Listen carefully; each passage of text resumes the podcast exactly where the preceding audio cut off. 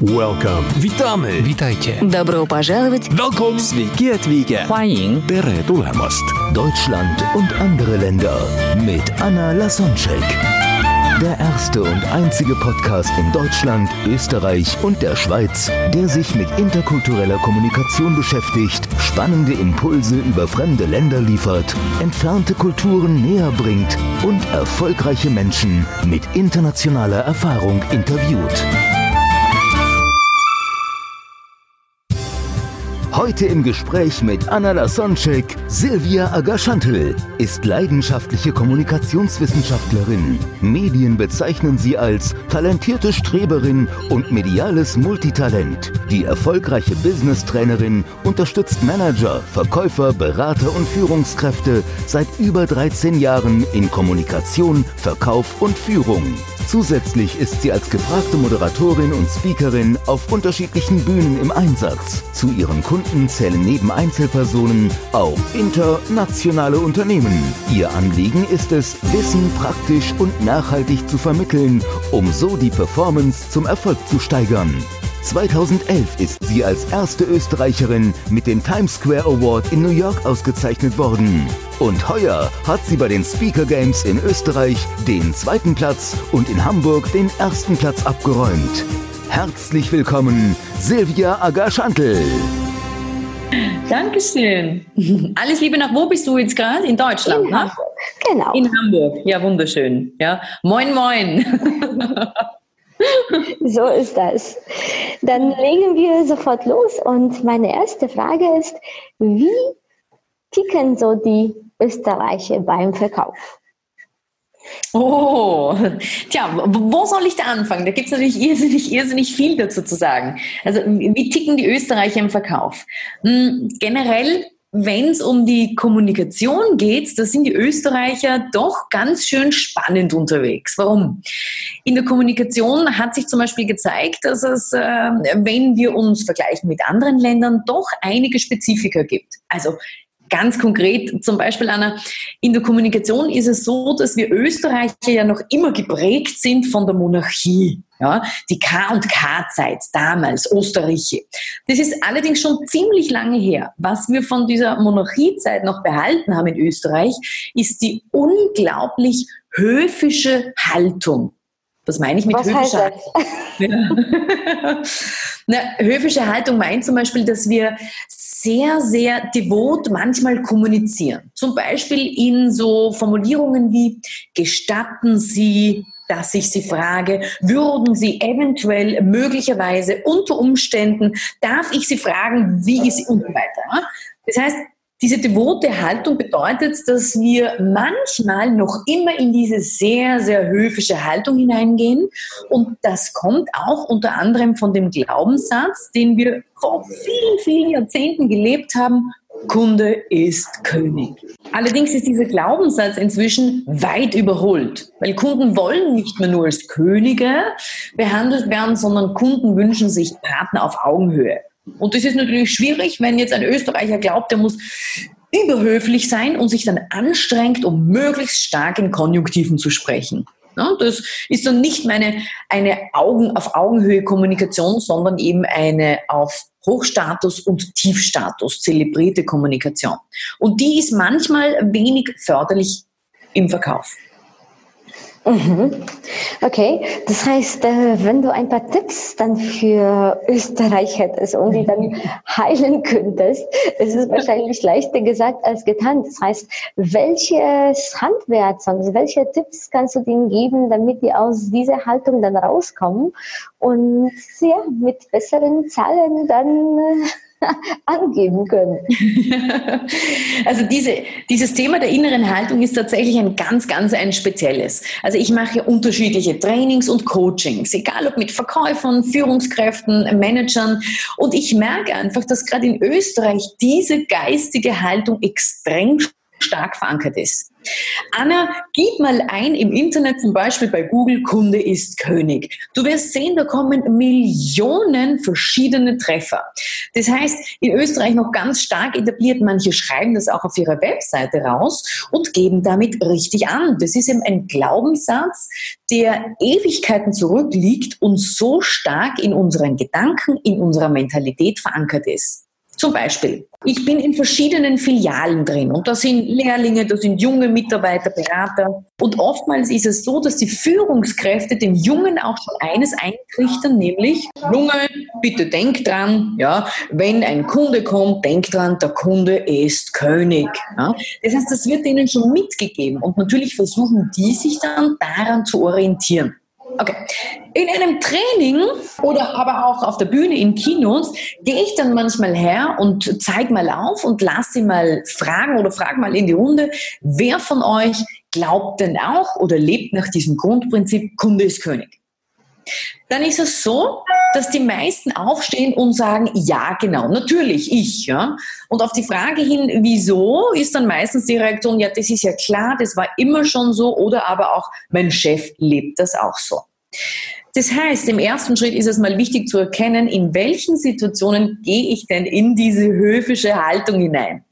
Und in Dienstleistungsbetrieben ist es ganz stark so, dass diese Haltung äh, gelebt wird. Ja? Und vor allem aber auch bei Frauen. Und jetzt wird es spannend, weil es gibt ja da auch nochmal so einen Unterschied zwischen der männlichen Kommunikation und bei Frauen.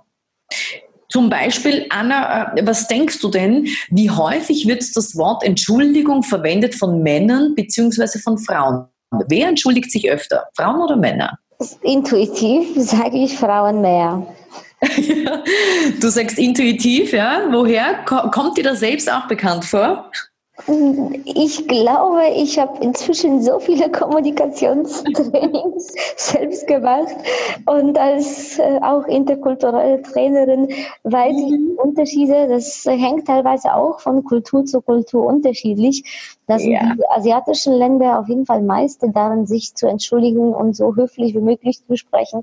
Aber auch die Engländer haben so diese Would you please und uh, I'm so sorry und, und could you und entsprechen in dem Konjunktiv. Aber wenn wir so Frauen und Männer als auch Kultur bezeichnen können, da sind die Frauen, glaube ich, da häufiger da drin. etwas entschuldigen, wozu es überhaupt keinen Grund gibt. Genau.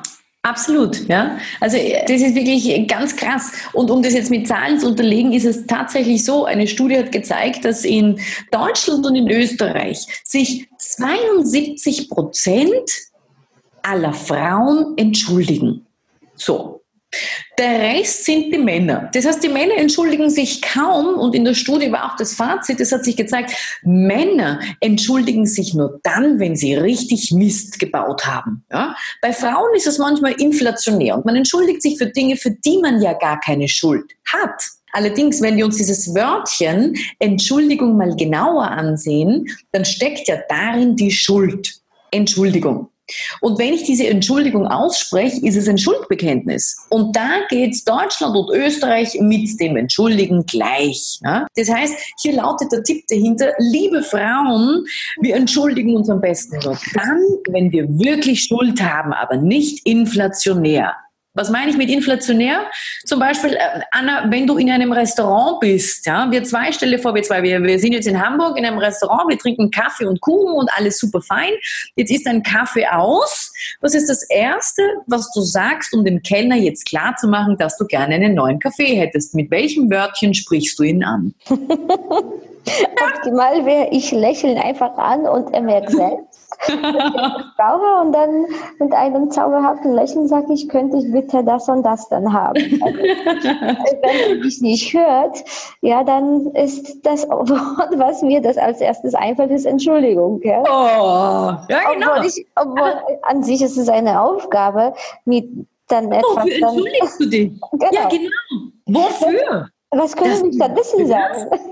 Ist, ist, ist, eigentlich abgefahren, oder? Das heißt, wir entschuldigen uns für Dinge, wo dich ja keine Schuld trifft. Oder bist du schuld, wenn du in einem Café gerne noch einen Kaffee bestellen möchtest? Ganz im Gegenteil. Du bescherst dem Lokal mehr Umsatz, du erhöhst die Wahrscheinlichkeit, dass der Kellner mehr Trinkgeld bekommt. Das heißt, es ist eine super Sache. Du musst dich als Kunde nicht entschuldigen, wenn du gerne mehr bestellen möchtest und Umsatz bringst. Das ist eine, eine ganz eine typische Dinge, eine typische Sache, wo wir wieder in diese super höfliche Haltung hineingehen. Das Gleiche, wenn ich Menschen unterbreche, zum Beispiel im Kundenkontakt, dann machen die Österreicher auch total gerne eines, nämlich sie unterbrechen und sagen, äh, Entschuldigung, ich, ich will Sie nicht unterbrechen, aber.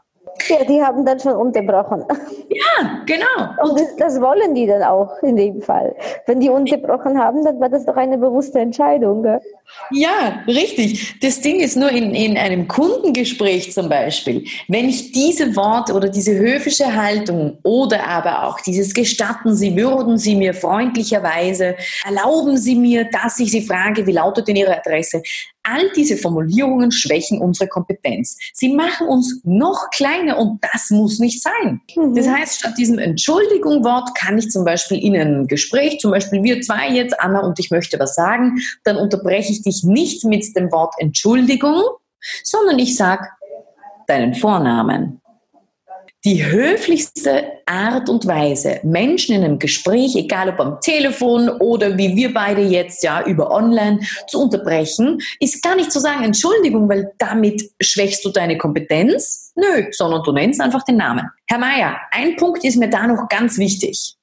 Statt Entschuldigung, Herr Meier, darf ich auch was sagen. Ja?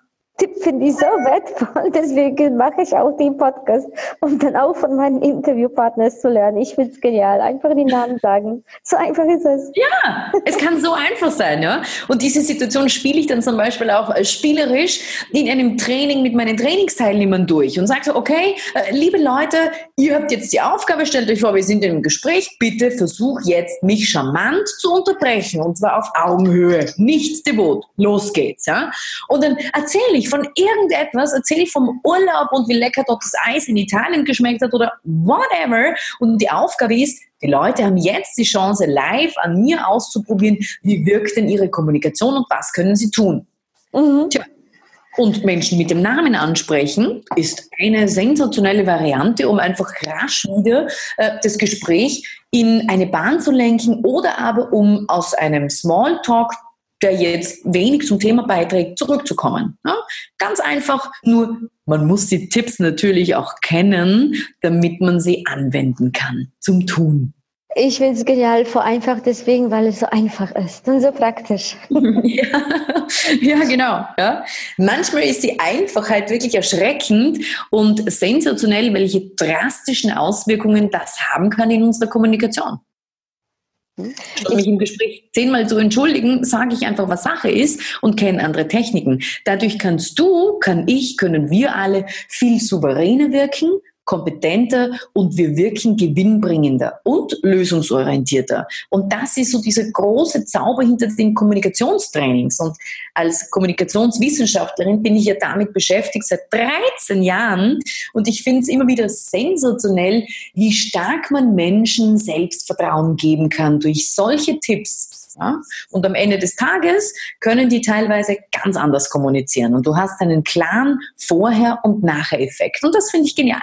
Das kann ich mir sehr gut vorstellen, dass dann die innere Haltung dann sich dann in solchen Formulierungen dann einfach ausdrückt, dass das, was sie von uns selbst halten, wenn wir uns als niedriger als jetzt der Dienstleister fühlen als der Kunde und ihn so auf den Podest stellen wie der König, da kommen automatisch diese Entschuldigung und andere Wörtchen, die da gar nicht reingehören. Wenn wir die innere Handlung ändern, dann automatisch werden wir andere Worte und andere Formulierungen nutzen und uns dann auf eine Augenhöhe mit dem Kunden fühlen. Genau, genau. Es ist ja auch zum Beispiel, wenn, wenn wir den Vergleich hernehmen mit Amerika, ja. Die Amerikaner haben jetzt ganz einen anderen Zugang auch in der Kommunikation. Weil wenn ich in Österreich oder auch in Deutschland in einem Training drin bin, dann höre ich ganz häufig zum Thema Verkauf, oh, Frau Agerschandl, ich will ja niemanden etwas aufs Auge drücken. Ich habe, das wäre das Furchtbarste, ich möchte niemals wirken wie ein Keiler. Ja? Das heißt, oftmals sind da die Österreicher super blockiert, einfach auch aufgrund dieser Mentalität von früher heraus oder was sagt denn der Chef? Die Amis haben einen viel, viel lockereren, entspannteren Zugang auch zu Kunden. Auch die Qualität der Fragen ist eine gänzlich andere. Also zum Beispiel, wenn du jetzt shoppen gehst in New York, ja, und mhm. du kommst Kaufhaus rein, fast egal in welches, der Zugang in der Kommunikation ist ein gänzlich anderer. In Amerika, wenn ich reingehe oder wo, wo ich, ich, war damals ein paar Wochen in, in New York, weil ich eine Auszeichnung bekommen habe für, für einen Film, in dem ich gespielt habe als Best Lead Actress am Times Square und da haben wir dann gleich ein bisschen einen längeren Urlaub draus gemacht und einen Aufenthalt dort und das Spannende ist, die sprechen dich dort ganz, ganz anders an. Die gehen rein und sagen, hey, how are you? Where are you from? Hey, nice camera, wenn du eine Kamera um hast zum Beispiel. Das heißt, in der Qualität der Fragen stellen sie dir erstens offene Fragen. How are you? Where are you from? Das sind alles offene Fragen. Ja? würdest du es übersetzen ins Österreichische, wie geht's dir? Woher bist du? Ja, alles W-Fragen. Und die sind auch super persönlich und beziehen sich immer auf den Kunden, der jetzt reinkommt. Mhm. Gehst Österreich in ein Geschäft, sind die Fragen gänzlich anders. Gehst du in Deutschland rein und in Österreich hörst du zu 95 Prozent, wenn du ein Kaufhaus betrittst, folgende Frage. Grüß Gott, kann ich Ihnen helfen?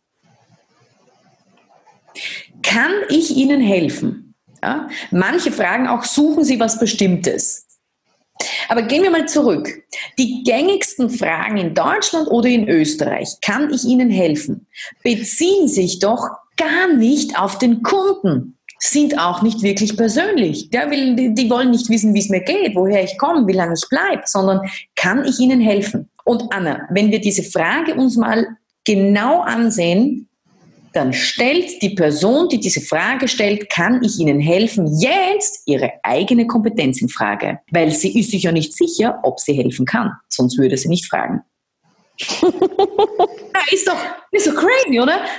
Manchmal, wenn ich, wenn ich lustig drauf bin, ja, dann stelle ich daraufhin auch die Frage, dass ich zum Beispiel sage, auf die Frage, ja, äh, grüß Gott, äh, kann ich Ihnen helfen? Dann reagiere ich manchmal so, dass ich einfach sage, na ja, ich hoffe, Sie wissen selbst, ob Sie mir helfen können, wenn das Ihr Geschäft ist. So ist das wörtlich genommen, das ist die Antwort. Ja. Man ja. nicht wissen, ob die Verkäuferin uns helfen kann. Das sollte ja, die davon gehe ich aus. Sonst müsste sie dort ja nicht angestellt sein. Ja? Mhm. Und die zweite Frage, die du genannt hast, dann suchen Sie was Bestimmtes, ist dann eine typische Ja-Nein-Frage und dann nach der Antwort ist die Kommunikation zu Ende. Genau, es sind beides Binärfragen und auf Binärfragen, auf geschlossene Fragen übersetzt, ja, äh, kannst du reagieren mit entweder Ja oder Nein. Das sind die Amis viel kommunikativer, offener und finden einen wesentlich persönlicheren Zugang. Das heißt, auch in Bezug auf interkulturelle Kompetenz, was können denn da jetzt die Österreicher oder auch die Deutschen Menschen von den Amis lernen.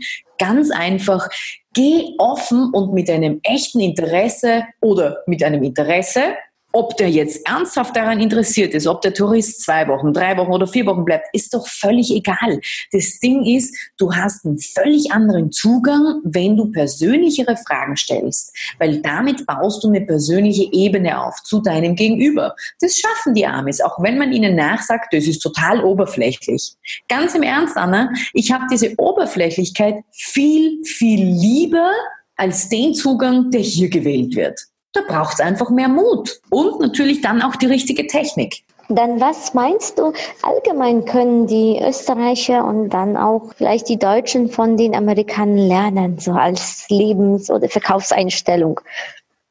Also äh, Ganz am Anfang zuerst mal die Einstellung. Ja? In der Einstellung ist es ganz häufig so, dass die Amerikaner diesen amerikanischen Traum tatsächlich auch in sich tragen in der inneren Einstellung. Die haben das Gefühl, wir können alles erreichen. Das heißt, die Amerikaner sind dann schon auch sehr mutig, auch wenn sie auf Kunden zugehen, versus Deutsche und Österreicher oftmals mh, vergrämt sind und sich denken, na ja, kann ich denn? Ich will ja nicht aufdringlich sein. Ich muss da vorsichtig sein. Ich will kein schlechtes Bild hinterlassen. Ja? Also da ist so ganz stark zu merken, der Mut vom Amerikaner, es einfach tun, gar nicht so sehr darüber nachzudenken, versus Österreich, Deutschland, da sind wir eher zurückhaltender in der Mentalität. Das heißt, da können wir auf jeden Fall lernen, mutiger auf die Kunden zuzugehen und auch größer zu denken. Weil was die Amis schaffen, das ist wirklich think big. Mhm. Und manchmal denken wir sehr klein oder nur im kleineren Rahmen und denken uns, naja, was könnte ich denn jetzt äh, diese Woche, nächste Woche schaffen oder erreichen? Die Amis reißen die Weltherrschaft an sich. Die denken in ganz anderen Dimensionen. Und da können wir auch ein bisschen lernen von den Amis. Ja? Mhm, einfach, einfach äh, Verkauf mhm. und sich selbst präsentieren, als etwas Positives wahrzunehmen. Also sich selbst das Recht zu geben, dass wir ähm, das Leben führen können, was wir tatsächlich uns ausgeträumt hatten. Genau, ja klar. Und sich dann nicht selbst klein zu machen, um zu sagen, nee, das kann ich nicht, das schaffe ich nicht. Ach, ich nicht. Ich habe ja gar nicht studiert. Ich habe gar nicht das Richtige studiert. Also manchmal zermalmen wir uns mit dem negativen Glaubenssatz, Glaubenssätzen, die wir da so in uns tragen. Mhm. Und das kostet Zeit, das kostet wahnsinnig viel Energie. Das ist doch geschickter, ich mache es einfach und ich probiere Dinge aus. Ja? Und das, das, ja, also da, da habe ich schon einen tollen großen Unterschied erleben dürfen, ja, zwischen den Amerikanern und zwischen den Österreichern. Ja, als du dort warst, was war so dein Kulturschock? Oder was ist, was war das Erste, was dir dort eingefallen ist, dass es dort anders ist, wo du denkst, ach äh, ja, das äh, war vielleicht am Anfang schockierend, aber im Nachhinein hast du begriffen, hm, es wäre schön, wenn wir das in Österreich dann auch hätten. Gibt es sowas, wo du jetzt inzwischen dann die mhm. Amerikaner ein bisschen beneidest, was dich am Anfang überrascht hat? Wo du jetzt gesprochen hast, habe ich mich zum Beispiel auch erinnert, weil du sagst, so der erste Kulturschock. Ich habe früher auch viel mit Italienern zu tun gehabt und Italiener sind ja, oh, ja, die, die, die sprechen ja mit Händen und mit Füßen. Das ist ja wahnsinnig dynamisch, wo du denkst, oh mein Gott. Ebenso die Franzosen, das sind ja, un, die singen ja fantastisch, ja. Je m'appelle Sylvia et äh, va, ja. Also das ist von der Sprachmelodie her sensationell und, und ganz fantastisch. Und ich denke, wir können so von unterschiedlichen Kulturen vieles mitnehmen. Und ich denke, in jeder Kultur steckt was drinnen, wo das einfach einzigartig ist, das fantastisch interessant ist. Die Frage ist nur, was passt denn auch zum jeweiligen Charakter? Also diese Kommunikation mit Händen und Füßen, wie die Italiener das manchmal machen, ja, das finde ich fantastisch. Und das können wir uns schon auch mitnehmen, weil manchmal sprechen wir, aber wir sprechen mit der Stimme und zu wenig im Körper. Das heißt, wenn ich zum Beispiel Kommunikationstrainings mache oder aber auch Medientrainings, dann merke ich ganz häufig, dass, dass wir sehr schüchtern sind. Das heißt, wir setzen nicht das volle Potenzial unserer Körpersprache ein. Zum Beispiel Obama. Ja, Obama ist für mich so ganz ein tolles Beispiel, wie offen auch er in seiner Kommunikation mit den Händen spricht. Er macht ausladende, große Bewegungen, geht manchmal mit der Hand über Kopf, ja, wenn er zum Publikum, zum Auditorium spricht und er breitet die Hände richtig groß und offen aus und zeigt dabei mit den Handflächen leicht nach oben. Ja? Das ist eine unglaublich gewinnbringende Körpersprache.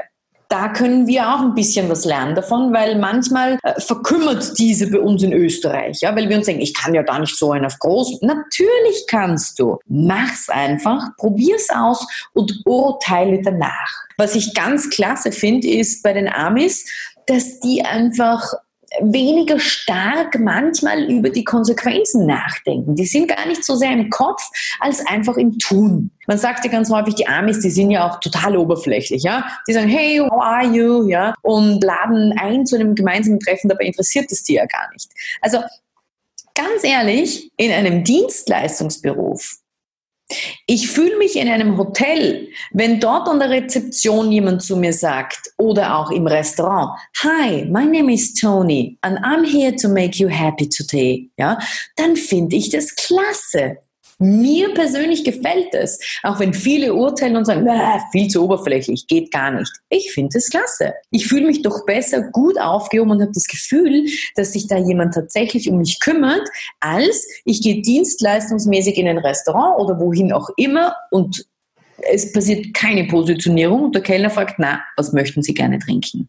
Mhm. Ja, das heißt, die Sachen, wo du am Anfang, wo du dich gewundert hast über die energetische Art und Weise, wie die sprechen und egal, ob es dann jetzt Italien und Amerika ist, sagst du, wir können uns die Eigenschaft, dass ein bisschen abgeschwächt und angepasst, aber auf jeden Fall dazu nützen, um uns dann offener zu zeigen und dadurch dann auch bessere Zahlen beim Verkauf erreichen. Genau, genau, definitiv. Und was so tatsächlich, weil du mich auch gefragt hast nach dem Schock, also was wirklich ein Schock auch war, ist zum Beispiel in, in asiatischen Kulturen oder aber in Thailand. In Thailand, wenn du da ins Hotel reingehst und eincheckst, ja, dann wirst du danach begrüßt mit einem Tee und, äh, und einem Frischtuch. Und das Spannende ist, die Angestellten kommunizieren dort gar nicht auf Augenhöhe, sondern sie knien vor dem Gast und dem Kunden. Sie sprechen mit dir auf Knien und servieren dir alles und beugen sich dabei auch noch mit dem Oberkörper nach vorne. Handflächen zueinander. Das war tatsächlich ein Schock für mich ja, am Anfang. Da musste ich mich erstmal dran gewöhnen, weil da ist dieses Kunde ist König ganz extrem ausgelegt ich meine, das macht in Österreich keiner, dass wir uns hinknien und auf den Boden werfen mit unseren Knien, ja, und dann dem Kunden, um ihn zu servieren oder um mit ihm zu kommunizieren. Nö, das machen wir nicht. Was wir aber schon sehr wohl machen, das ist, wir gehen zum Beispiel in der Begrüßung leicht in die Knie. Wir beugen uns nach vorne. Wir nehmen den Kopf nach unten. Das heißt, das ist so ein höfischer Knicks den machen wir manchmal. In Kombination mit dem Fluchtbein. Das heißt, wir stellen uns nicht breit hin und grüßen und sagen Grüß Gott mit geradem Kopf, sondern ganz häufig ist diese devote Haltung in sehr abgeschwächter Form im Vergleich zu Thailand auch noch in uns drin. Das heißt, wir bücken uns nach vorne und sagen, Grüß Gott, Grüße, Grüße, ja, und gehen dabei sehr stark mit dem Kopf nach vorne und nach unten. Das heißt, auch hier sehen wir wieder ganz schön, wer ist hier im Hochstatus und wer geht in den Tiefstatus runter. Nur Thailand war da echt äh, richtig shocking. Also ich persönlich musste mich erst daran gewöhnen. Mir war das wahnsinnig unangenehm, weil ich mir dachte, vor mir muss niemand knien. Das war für mich auch kein angenehmes Gefühl. Ich fühle mich wohler, wenn ich auf Augenhöhe bin mit den Menschen. Hm, das heißt, das ist hier ein Beispiel aus anderen Kulturen, was wir uns nicht abgucken sollten, wenn wir hier in westlichen Kulturen verkaufen sollten. Genau, also es kommt darauf an, mit wem hast du es denn zu tun? Die Anpassung, die ist schon ganz wichtig. Also wenn, da bist ja du die Meisterin, Anna. Wenn du kommunizierst oder wenn du mit anderen Kulturen zu tun hast, ist die Anpassung auch eine Respektsache. Oftmals, ja. Und genau so, so ist das. Also in der interkulturellen Kommunikation gibt es so zwei Prinzipien. Wer passt sich auf wen an? Und dann das erste Prinzip ist, der Kunde, also der Verkäufer passt sich an den Kunden an was ja. Sitte angeht. Also wenn wir jetzt jemanden einladen und dann aus arabischen Ländern würden wir dann jetzt nicht Schweinefleisch servieren. Und auf der anderen Seite, wir passen uns dort an, wo wir gerade sind. Das heißt, wenn wir mit unserem Produkt irgendwo nach China reisen, dann würden wir uns eher den dortigen Sitten dann anpassen. Weil wir ja. dann einfach von denen was wollen und auf deren Gebiet sind. Genau, mhm. genau. Ja, also das finde ich auch ganz wichtig und das ist auch bei uns spannend und das ist auch immer mein Tipp. Passen Sie sich im Verkauf bitte auch an den Kunden an. Banales Beispiel in der Kommunikation, Anna. Ja? Also wenn du mit jemandem zu tun hast in, ah, sagen wir mal, schau mal, ich habe zum Beispiel verschiedene Kunden, unter anderem aus Tirol, in Österreich. Ja, das ist hoch, hoch oben in den Bergen in Tirol. Und da ist so, dass du mit jedem gleich bei du bist. Ja, das heißt, du bist mit jedem sofort bei du. Am Berg oben gibt's kein Sie. Das heißt, wenn du am Berg oben mit Bergbahnen zum Beispiel zu tun hast oder dort im Restaurant bist, dann, dann, dann ist es eine unausgesprochene Formel. Du bist dort mit jedem per Du, auch wenn das der Chef ist vom Restaurant, wenn das der Geschäftsführer ist, so und so. Das heißt, das ist eine unausgesprochene Regel. Das gilt. Ja? Wir passen uns also an den Kunden an. Dasselbe ist aber, wenn du, wenn du jetzt mit einem sehr hochgestochenen, mit einem sehr hochkarätigen Herrn Doktor, Professor zu tun hast, der auch sehr gediegen und langsam spricht und sehr hochdeutsch zum Beispiel, dann ist auch hier der Tipp nicht sehr schnell zu sprechen, konträr, sondern sich auch hier anzupassen an sein Gegenüber. Und das verbal und auch nonverbal. Ja, das heißt auch spiegeln. Du darfst und sollst deinen Kunden sogar spiegeln. Das heißt, dann gehe ich mit der Stimme ebenso, vielleicht werde ich ein bisschen langsamer sprechen, nicht mit sehr hohem Tempo. Ich passe mich eben so ein bisschen an. Wenn mein Gegenüber sehr ländlich spricht, na, dann kann ich auch burn. Ja, dann kann ich auch in, in den Dialekt rutschen. Spricht mein Gegenüber sehr Hochdeutsch, ist es auch gut, selbst eine verständliche Sprache zu wecken. Und das Ding ist, dabei muss ich mich nicht verstellen. Weil in uns allen, wir alle tragen ja viele verschiedene Rollen in uns. Ja? Und so wie du anders sprichst mit deiner Mama, sprichst du wahrscheinlich anders ja, mit einem dreijährigen Kind. Wieder anders mit dem Vorgesetzten von der Firma, wo du gerne den Auftrag haben möchtest. Und das sind unsere sozialen Rollen, die wir alle in uns tragen. Und das ist völlig okay. Ich habe letzte Woche mit einer Kundin ihre inneren, ihr inneres Team besprochen und ihre inneren Rollen. Weißt du, auf wie viele Rollen wir da zum Beispiel gekommen sind? Sag bitte.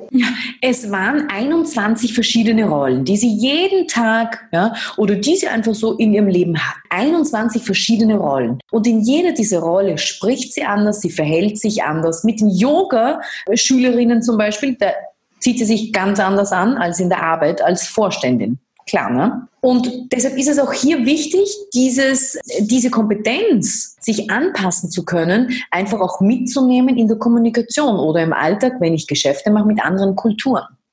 Das heißt, nicht verstellen. Und ähm, was da zum Beispiel auch spannend ist im Verkauf, ja, wenn es um die Abschlusstechniken geht. Jetzt nur ein Beispiel. Wenn du mit China verhandelst, dann ist es ganz wichtig, Chinesen brauchen unbedingt einen Spielraum und die müssen verhandeln können. Wenn du denen von Anfang an sagst, äh, kann man da was vom Preis machen? Nö, das ist ein Fixpreis. Dann fühlt sich der Chinese einfach nicht wohl, weil er ist es gewohnt zu verhandeln und er muss Prozente bekommen. Ja? Das heißt, oftmals mit Firmen, mit denen ich zusammenarbeite, machen wir dann eigene Abschlusstechniken für unterschiedliche Kunden. Das ist ja auch spannend. Das heißt, ich brauche hier andere Techniken, als wenn ich mit einem Österreicher verhandle oder aber vielleicht mit einem Deutschen. Ja, da kann ich sagen von vornherein, nö, das ist ein Fixpreis. Gibt es etwas, was du gemerkt hast, dass sich dann Deutschland und Österreich in dem Verkauf unterscheidet? Was ist so deine Erfahrung hier? Ich weiß, dass du dann auch, so haben wir es auch kennengelernt über German Speakers Association, Verband für internationale Redner. Mhm. Von deiner Erfahrung so aus dem Bauch heraus, hast du da etwas gemerkt, dass bei Verkaufen, Verhandeln und Vertrieb allgemein, dass, dass du gemerkt hast, ja, die Deutschen und die Österreicher, da gibt es einen, wenn es nur einen ganz feinen Unterschied. ja, gibt's, ja. Also es gibt, da, gibt's vieles. Ich, ich pick mal so ein, ein, ein markantes Beispiel raus. Hm, Österreich, Deutschland. Wo, wo, wo könnte es denn hier Unterschiede geben, zum Beispiel im Verkauf? Also in der Kommunikation ist es ja so, wir Österreicher sind ja für eines bekannt, vor allem die Wiener in der Hauptstadt in Wien. Da ist es ja so, dass man denen nachsagt, die Wiener sind Grandler. Anna, kennst du das Wort Grandler? Nein. okay. Also, Grandler bedeutet, äh, die sind immer so negativ. Ja? Die finden für jede Lösung ein mögliches Problem. Das sind so die Suderer, also die Sudern oder die Raunzen und die Granteln. Und jetzt ist schon ganz spannend, weil ich habe nachgeforscht, weil es gibt ja in den unterschiedlichen Bundesländern, die wir haben, verschiedene Begrifflichkeiten. Und es hat sich wirklich gezeigt, Anna, wir in Österreich sind die superspitzen Weltmeister in einer Sache. Da bin ich neugierig. es ist nicht nur der Wintersport, ja, wo wir auch Geschichte schreiben und wo wir wirklich richtig gut sind. Nö, sondern die Österreicher haben auch eine Eigenheit, die sie unterscheidet zwischen den anderen Kulturen. Und diese Eigenheit, was wir richtig gut können und wo wir die Weltrangliste anführen, das ist tatsächlich im Sudan. Das heißt, wenn es darum geht, negativ zu kommunizieren oder aber auch im Sudan, da sind wir Weltmeister. Und äh, das kann ich auch wissenschaftlich belegen. Warum? Das manifestiert sich nämlich auch in der Tatsache, dass es nirgendwo im Vergleich so viele verschiedene Synonyme gibt wie in Österreich für dieses Wort Sudan ich fahre da durch alle Länder, ja, durch alle Bundesländer und ich kann mich noch erinnern, ich war im Müllviertel, zeige meine Folie auf im Vortrag und präsentiere den Menschen, schaut mal, wie viele verschiedene Begrifflichkeiten wir für diese eine Sache haben, nämlich Sudern oder auch Lamentieren. Das war erschreckend, Anna. Warum? Ich habe dort 28 verschiedene Begrifflichkeiten herausgefunden. Also wenn du bei Duden reingehst und wenn du da mal nachguckst, welche Worte gibt es denn Synonyme für Sudan, findest du 28 Begrifflichkeiten.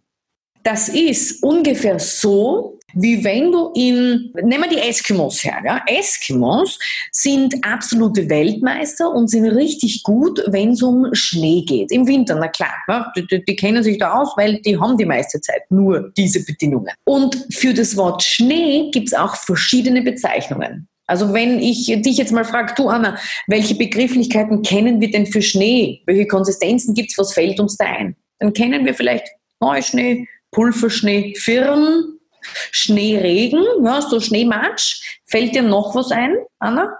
Ich kenne diese Metapher. Ich weiß, die, die Geschichte kreist. Äh, es ist selbstverständlich, dass das, womit wir uns beschäftigen, dafür finden wir Worte. Und wenn wir ja. mehr brauchen, wie zum Beispiel hier der Schnee, ist dann für die Eskimos entscheidend, dass die dafür mehr Wortschatz haben.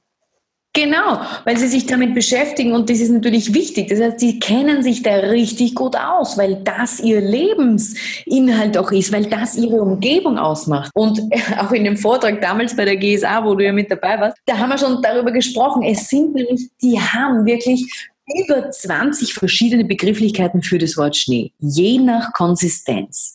Und das ist schon krass, wenn wir das so vergleichen mit den Österreichern, wofür wir bekannt sind. Das heißt, im Sudan und im Tschenschen, wie man so schön in Kärnten sagt, da kennen wir uns richtig gut aus. Da habe ich vielleicht Glück gehabt. Ich sowohl dich als auch die Österreicher, die ich kenne, als super glücklich, freundlich, mit viel Charisma, positive Energie und strahlend und witzig.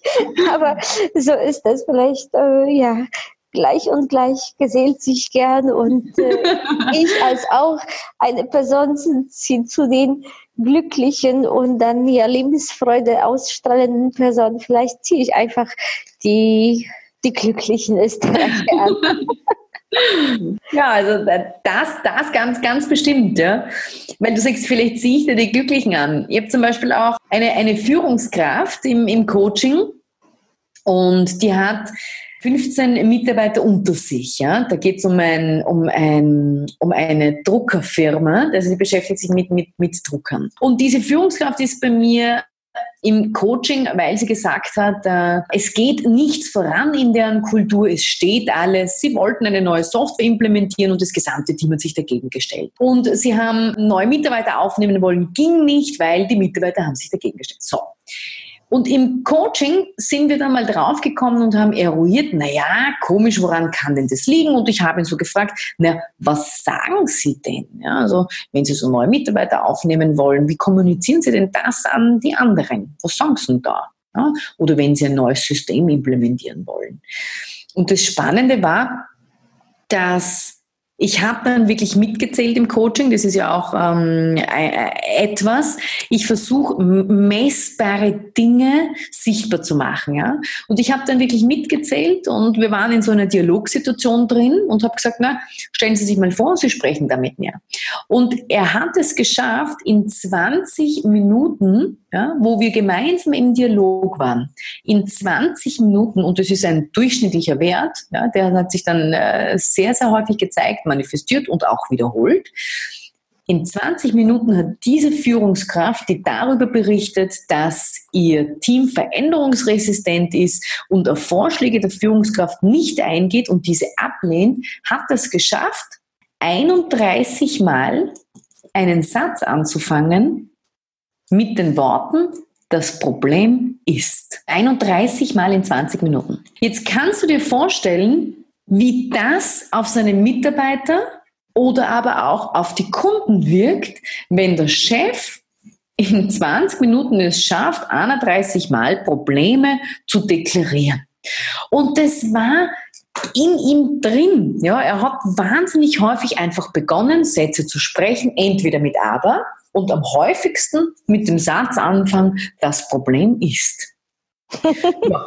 Ich meine, ja. wie viel Motivation kann er denn tatsächlich aussprechen, wenn es um eine Veränderung geht, eine Neuimplementierung? Ja? Der testet gar nicht. Er hat nämlich vergessen, dass er neben all den Problemen auch eine Lösung aufzeigt oder einen Nutzen kommuniziert. Ja, jetzt gedacht, wenn er da alleine, wenn er tausend Probleme aufzählt, dann ist ja eh automatisch logisch, dass wir neue Mitarbeiter brauchen. Aber er hat vergessen, den Benefit dazu zu erzählen. Und daran haben wir dann gearbeitet und daran arbeiten wir noch immer, dass er auch die andere Waagschale in der Kommunikation bedient, ja, weil problemzentrierte Kommunikation kann schon förderlich sein, aber nur dann, wenn ich eine gute Lösung anbiete. Wenn die Lösung fehlt, bleibe ich in dieser Haltung drinnen, kommuniziere wahnsinnig problemzentriert und das wirkt nicht anziehend, weder auf Mitarbeiter noch auf Kunden. Mhm. Dann, um etwas Positives dann zum Schluss zu sagen, mit ja. so typisch deutsch. dann, was ist das eine einfachste Typ, was die Zuhörer dann sofort anwenden können und dann entweder besser zu verkaufen oder einfach lösungsorientierter zu kommunizieren oder mit ihren Mitarbeitern einfach positiv umzugehen. Also wenn du jetzt so einen Tipp geben kannst, die die Zuhörer ab jetzt sofort, ohne jetzt Unternehmensstrategie neu zu überdenken und Verkaufsprozesse anders zu organisieren, was können die ab sofort jetzt ändern, damit die Kommunikation und die Vertriebszahlen sich verbessern. Ein Tipp ist, der sich auf, der auf alle anderen Dinge abzielt, in der Kommunikation, im Verkauf und in der Führung lautet, fang an, positiv zu denken. Auch in Problemsituationen.